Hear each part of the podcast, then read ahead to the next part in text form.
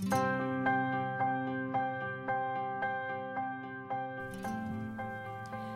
プノの嘘本当へようこそ。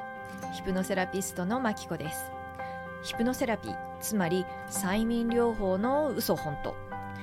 本当のところどんなセラピーなのか怪しいのか根拠があるのかどんな効果を期待できるのかなど驚きの事実をお伝えしていきます。またセッションを受けなくてもご自身で簡単に実践できるツールや意識の整え方もご紹介しています。エピソードが気に入ったらぜひフォローをお願いします。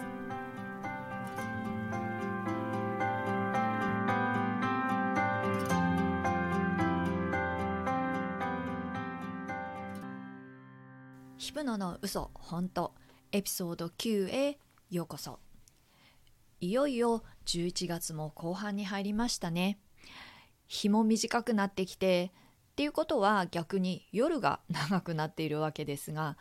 季節とともに睡眠時間が変わったりしませんか？私は冬の睡眠時間の方が長くなります。あんまり季節で睡眠時間が変わる人って いないのかな？ちょっと気になります。冬の睡眠時間が私の場合長くなる理由はいくつかあるんですけどまあそもそも寒いのが苦手なので冬本番になってくると熊のように冬眠して過ごせればいいのになんて 思ったりもしますがでもぬくぬくのお布団にくるまるひとときが楽しみな季節でもありますね。だからといって就寝時間がすごく早まるわけでもないんですけどね。それよりも睡眠時間が長くなる理由は私の場合朝にあるんですね。私はあの太陽とともにえー、日の出とともに起きるのが好きなんですよね。なのでいわゆるこう一級遮光カーテンみたいに部屋が真っ暗になるのが好きではありません。別に暗闇が苦手なわけではないんですけどこうね朝日が入ってこない部屋が好きじゃないんですよね。なのであんまりこう遮光性が高くないカーテンを使っているので逆に夏は大変です。朝5時前には明るくなってくるのでやたら早く目が覚めてしまう。ゆえにそうですね冬の睡眠時間が長くなるっていうよりは夏の睡眠時間が短くなってしまう。っていう方が正解かもしれません。気温が下がってくるとお布団の居心地も格段と良くなってくるこの季節。やっぱり睡眠ってとっても大切ですよね。特に年末年始に向けてのこのせわしない時期。熟睡して疲れを取るっていつも以上に不可欠。でね今日はこれ体の疲れだけではないっていうお話です私たちの潜在意識とも深く関わっていてちゃんと睡眠が取れていないと日中でもしょっちゅう催眠状態に陥ってしまって思考力や判断力が鈍ってしまうよっていうお話です。ここでちょっとね私の個人的な体験談を、えー、お話ししたいと思うんですけれども私はもともとこと眠ることに関しては全く何の問題もない人でした。うん、一時期会議通訳になりたての頃に一晩中こう脳がね全ての思考を訳そうとしてそれを止めることができないみたいな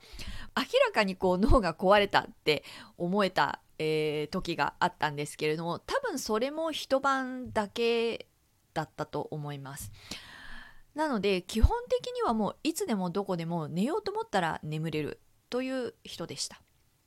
不眠という症状を思い知ったのは2016年に病気になった時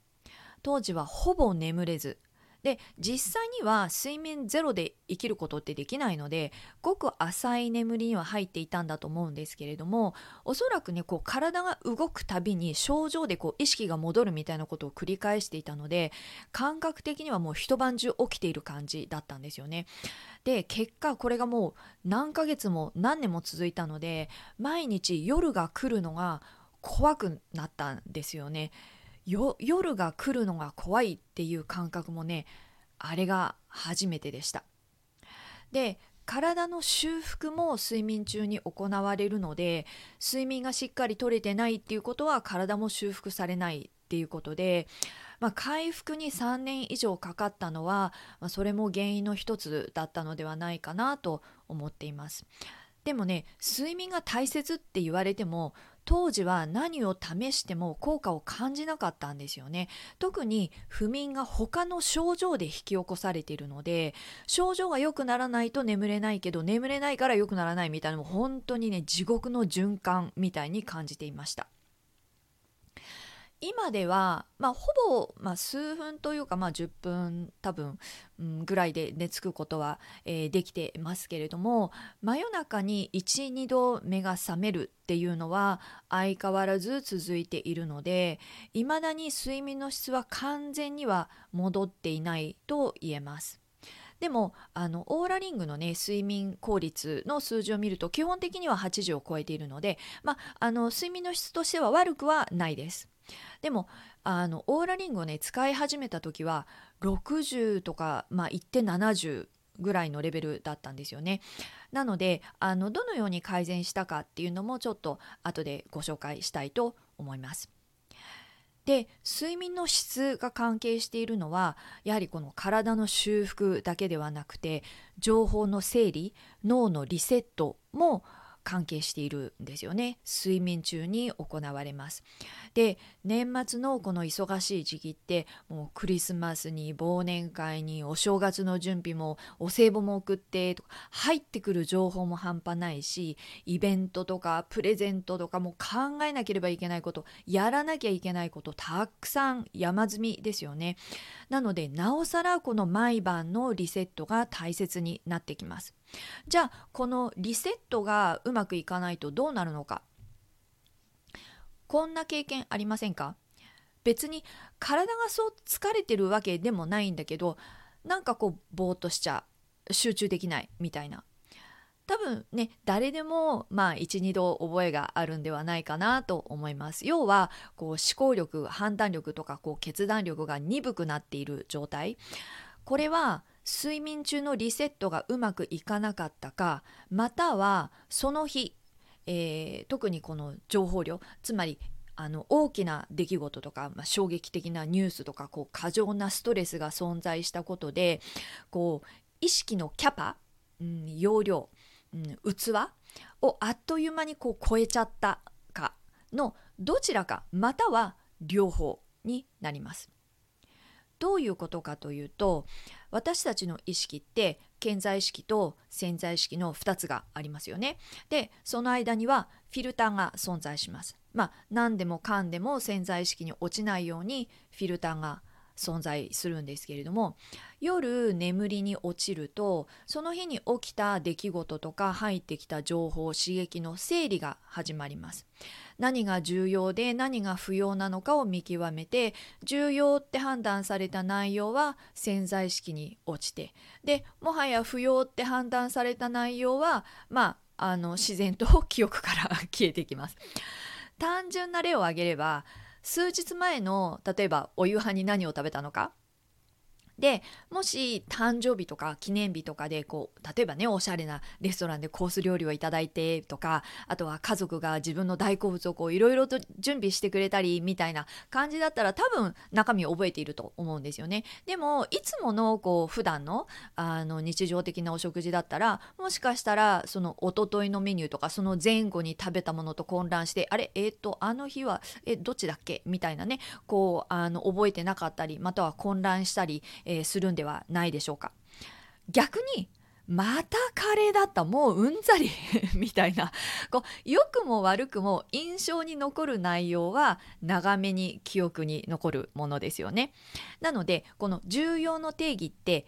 良いこととは限らないんですよね。要は印象が強かったもの何度も繰り返して起きることなどが主に重要として潜在意識に落ちていきます。でこの情報の整理をするっていうことはこの自分のキャパを、えー、リセットするっていうことでもあります。要はどれだけの情報を一時的に保管できるかっていうその保管容量っていうかなそのキャパシティ、えー、とその器の大きさ。で人それぞれみんな異なるんですよね。あの要は身長が高い人もいれば低い人もいる。情報をこう一時的に保管するその器が大きい人もいれば小さい人もいる。まあそんなイメージ。でこの器保管容量そのキャパがいっぱいいっぱいになってしまう、えー、情報とか刺激ストレスがこうあまりにも多すぎてそこから溢れ出てしまうとフィルターが一時的に機能しなくなってあのちょっとしたショック状態になるんですよね。でその最たるものがトラウマによるショック状態ですけどそれはもう本当に最極端なイメージでさっきお伝えしたこのなんだかぼーっとしちゃって集中できないっていうのも要はキャパがいっぱいになってしまって器いっぱいになってしまってそこから溢れ出ちゃってでフィルターが一時的にこう麻痺しちゃうみたいなそんな感じ。でそれだけではなくってそういう時ってこのフィルターが一時的にこう麻痺しちゃうような時って健在意識も一時的にちょっとこう麻痺しちゃうようなこう鈍るような感じなんですよね。なのでまあちょっとしたショック状態。だから集中できない判断できない決断もできない要は思考力が鈍るというわけです。これつまりは催眠状態なんですよね。ヒプノセラピーはリラックスすることで催眠状態に誘導しますけれども日々の生活の中ではこのようにこう夜にねきちんとあの熟睡することで睡眠をとることでこう脳をリセットするっていうことができなかったりまたはあの日中に何かその強い衝撃的なこととか、まあ、大きなイベントとかまたはその多すぎる情報、まあ、例えばこう勉強のしすぎでみたいなね。要はその器キャパを超えてしまった時にも催眠状態に入っちゃうんです。っていうのも催眠状態は瞑想とも同じで要は脳波がこうアルファからシータ波にあるそのぐらいのあの状態でつまり脳波のスピードが落ちた状態なんですよね。マラソンでもそうじゃないですか。ずっとトップスピードで走り続けることってできないですよね。で、なので、こう、限界が来たらスピードが落ちるか、まあ、止まっちゃう。なので脳も同じでこう限界に達するキャパに到達するといきなりこうスローダウンしちゃう感じ。でスローダウンするだけならいいんですけど催眠状態に入るっていうことは潜在意識に情報が落ちやすくなるっていうことですよね。もうフィルターが一時的に麻痺しちゃってるので、もうボンボンボンボン情報が潜在意識に落ちやすくなる。なので、その時に起きること、その催眠状態に入っている間に起きることは格段に潜在意識に落ちやすくなります。要はストレスとか情報過多でこうキャパいっぱいいっぱいになってしまった時に起きたことは潜在意識に落ちやすい。なのでこう恐怖症とかもこういう形で始まることが多いんですよね。だったらできるだけ容量この器キャパを空っぽにして一日をスタートしたいですよね。ということは睡眠中に脳のリセットをしっかりと行ってこの器キャパを空っぽにして翌朝スタートするっていうのがとっても重要っていうことです。で睡眠中に脳をしっかりとリセットしたいのであればしっかりと質の良い睡眠をとるということになります。で、えー、最後にこの冒頭にオーラリングでね、えー、睡眠効率が最初は60とか、まあ、せいぜい70だったってお伝えしましたけれども、まあ、現在ではコンスタントに80以上、えー、ぐらいまでにはなっているので、えー、どのように改善することができたのかというのをあのちょっとご紹介したいと思います。で、え、まずはオーラリングを使い始めたということが一つあります。それまでもいわゆるスマホの睡眠アプリとかは使っていました。であの機内モードにしてねあのベッド脇に置いて睡眠の質を測定していたんですけれども正直あまり正確ではなかったんですよね。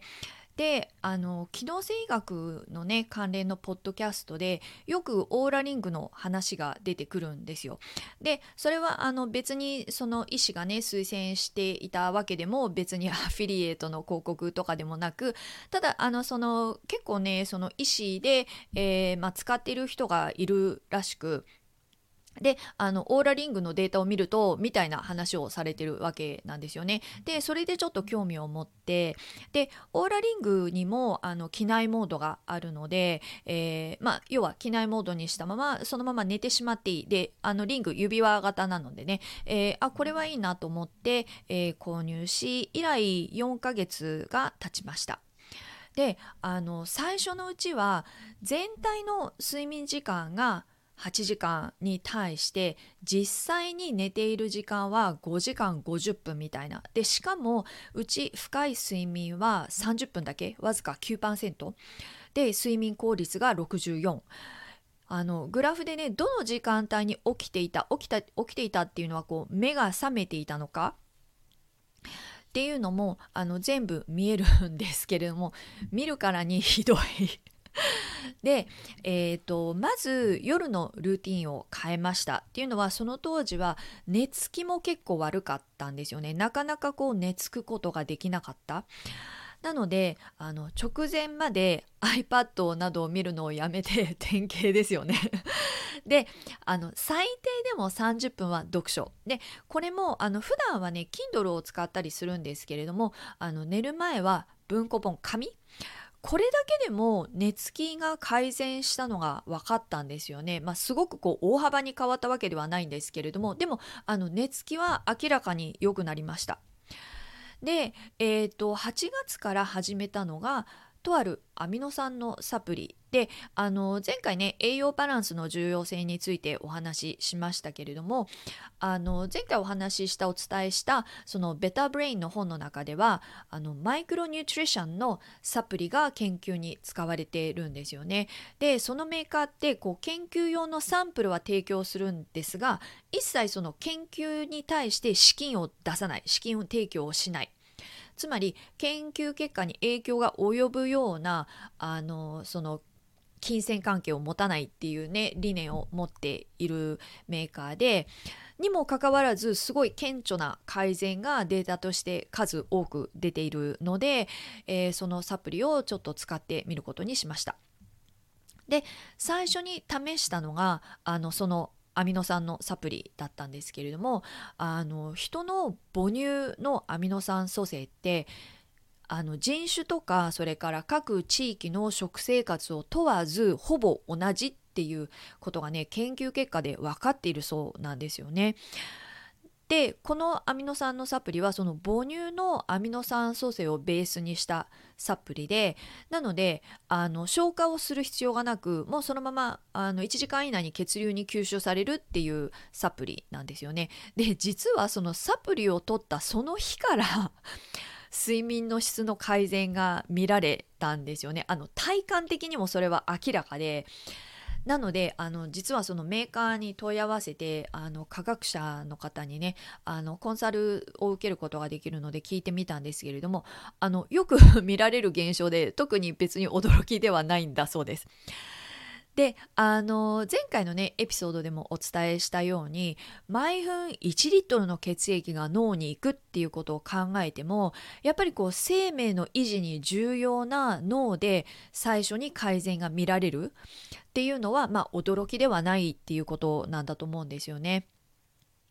というわけで、まあの夜中にねこう私が未だに一度目が覚めてしまうっていうのはあの症状のせいでもあるのでその部分はまだ多少残っているんですけれどもでも現在は例えば、えーと、昨夜のデータ見ると全体の睡眠時間がやはり8時間でで実際の睡眠時間7時間。深い睡眠も1時間以上取れていてなのであの16%で睡眠効率も85なのであのこの4ヶ月間でかなりの改善が見られています。でこれってあのデータだけではなくて本当に体感でその朝起きた時の感覚とかそれからあのどのぐらいこうあの寝つきに時間がかかっているかとかなんかこう夜中にこう目が覚める感覚とかそういうこう体感からしてももう明らかに顕著な、えー、改善が見られています。なのであのもしねあのこう私も炭の質を改善されたいなって思われたらあのバランスのいいこうアミノ酸タンパク質を取られるのも一つかもしれません。あのトリプトファンとかね単一のアミノ酸をベースにした睡眠サプリとかってありますよね。であの私自身も、まあ、試したことはあるんですけれどもやっぱり、えーと、少なくとも私の個人的な体験から言うとこのマイクロニュートリションとかとこう合わせてであのすごくこうバランスのいいアミノ酸とあのこう相乗効果っていうかなっていう形ですごく良い結果が出ていると思うので、まあ、やはりねそのあの何か一つのあの物質とか一つのアミノ酸とかっていうのではなくてあのすごくこう全体的なね栄養バランスが大切なのかなというふうに、まあ、思っています。もちろん私自身はねあの栄養士ではありませんのであくまでもこう個人的なあの自分自身の体験から来る感想になります。ですけれどもとにかくやはりねこの質の良い睡眠っていうのが私たちの脳にそれから私たちのその生活の質にどれだけこうクリアなあの意識でこうね明確な思考力判断力決断力を持って日々のね生活をすることができる、えー、日々過ごすことができるかっていうのがすごくねこうあの影響される部分だと思うので是非皆さんも今一度ご自身のその睡眠の質特にこの忙しい時期、えー、ちょっと振り返っていただいてそしてもう本当に生産性高く効率よく年末年始を乗り切っていきましょう。